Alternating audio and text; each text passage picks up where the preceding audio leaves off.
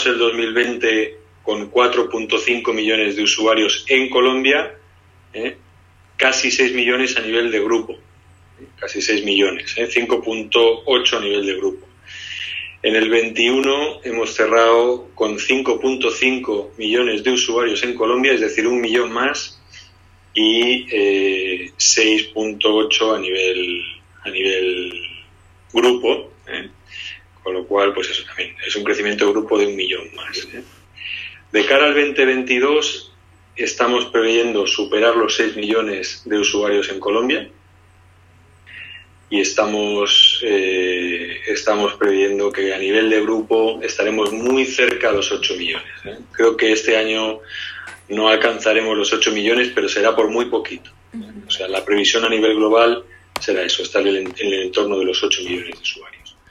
Cuando hablamos de inversiones, pues eh, mantendremos, o sea, va a crecer el volumen de inversión, va a crecer el volumen de inversión en Colombia principalmente en las regiones. Una cosa que vimos eh, como necesidad en, esta, en estos dos años ha sido que, que la capital o las grandes capitales, eh, yo incluiría Barranquilla, Cali, Medellín y Bogotá, tienen una infraestructura eh, que difiere de la que hay en muchas otras zonas. Entonces, esa, esa infraestructura que podemos tener, por ejemplo, en Ibagué, es, eh, es suficiente cuando el sistema está normal, pero cuando uno tiene que enfrentar una crisis como la que hemos enfrentado ahora, pues le puede pegar más duro a Ibagué porque tiene menos preparación que Bogotá. Con lo cual, por ejemplo, Ibagué va a ser una de las ciudades donde vamos a tener eh, una clínica dentro de este año 2022.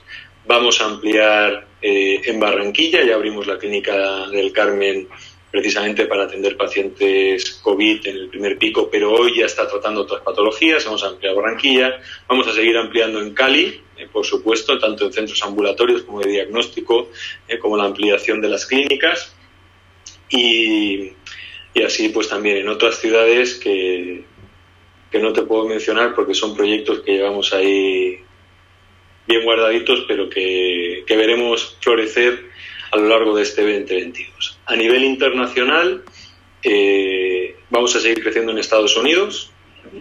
Hoy tenemos 56 centros y en cuatro estados y estamos previendo crecer todavía mucho más en el estado de la Florida. Vamos a ampliar de la Florida. Creo que Tennessee también se va a desarrollar ya de cara al 2023. Haremos construcciones en el 22 para tenerlos en el 2023. México estamos ya en nueve ciudades y también se prevé seguir creciendo, mucho en odontología, pero también en prestación de servicios de salud. Y, luego lo que es, eh, eh, yo te diría, nuestra región virtual, porque hoy, por ejemplo, tenemos un centro médico aquí en Miami que tiene 100 personas trabajando y no entra un solo paciente por la puerta. Sin embargo, vemos a muchísimos todos los días por videoconferencia y están 100% dedicados. ¿eh? Eh, todo lo que estamos trabajando y en prestación virtual en alianza con Google y con otros partners y todo lo que está trabajando Juan Pablo también en cuanto a la gestión de la información, a la gestión del data. ¿eh? Juan Pablo preside además nuestro grupo de, de BI para, para atención médica, atención en salud. Entonces, ese es un grupo también muy grande que está que está trabajando y que, y que tiene como objetivo prestar la mejor atención, aunque está detrás de un monitor. Perfecto. Bueno, no podemos saber las ciudades como tal, pero hay una cifra de en total cuántas aperturas tienen sobre la mesa este año. Pues yo creo que vamos a tener tres hospitales nuevos en Colombia. Creo que vamos a tener tres hospitales nuevos en Colombia. Eh, básicamente, o sea, o principalmente dirigidos a la EPS, aunque también van a haber para medicina prepagada. Hay tres proyectos más en curso que no abrirán este año, pero lo harán tan pronto se termine la construcción. Eh, la EPS tiene más de 20, ¿no? ¿Cuántas tenemos, Juan Pablo? ¿21, 22 proyectos? Tenemos 22 proyectos. Entre esos proyectos hay cinco unidades de urgencias de baja complejidad